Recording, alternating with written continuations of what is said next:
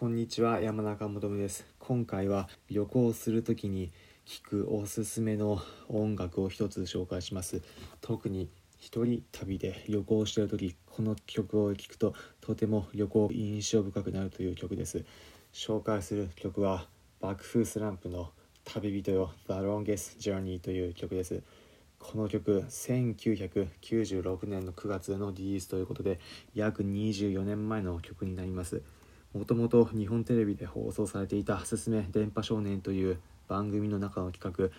今有吉弘行さんが所属していたグループサル岩石のユーラシア大陸横断ヒッチハイクの応援歌として作られた曲なんです。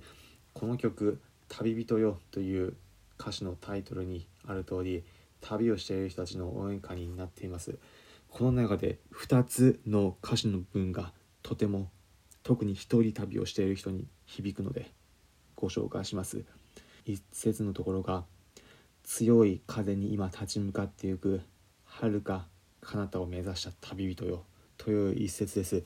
旅をしている時特に一人旅なので長期で旅行している時はこの旅行は目的がどういったものなのか旅をしてその先に何を見つめるかなどたまに皆さん一人旅だと少し問いただされる時もあるかもしれません。そんな時にこの歌詞聞いていると旅行したその先もこれからも頑張ろうと奮い立たされる一節です。もう一つの一節かっこ悪い道を選んだ男。かっこ悪い夢を選んだ男というこの一節。とても胸に響く一節です。旅をするのこの旅行というもの人生に置き換えるなら一つの旅ともいうふうに考えられます。その時かっこ悪い道を選んだ男もかっこ悪い夢を選んだ男そういった自分の選んだ道を進んでいくんだととても奮い立たされる曲です。皆さんも旅行特に一人旅してる時旅のお供としてこの爆風スランプの旅人よ The Longest Journey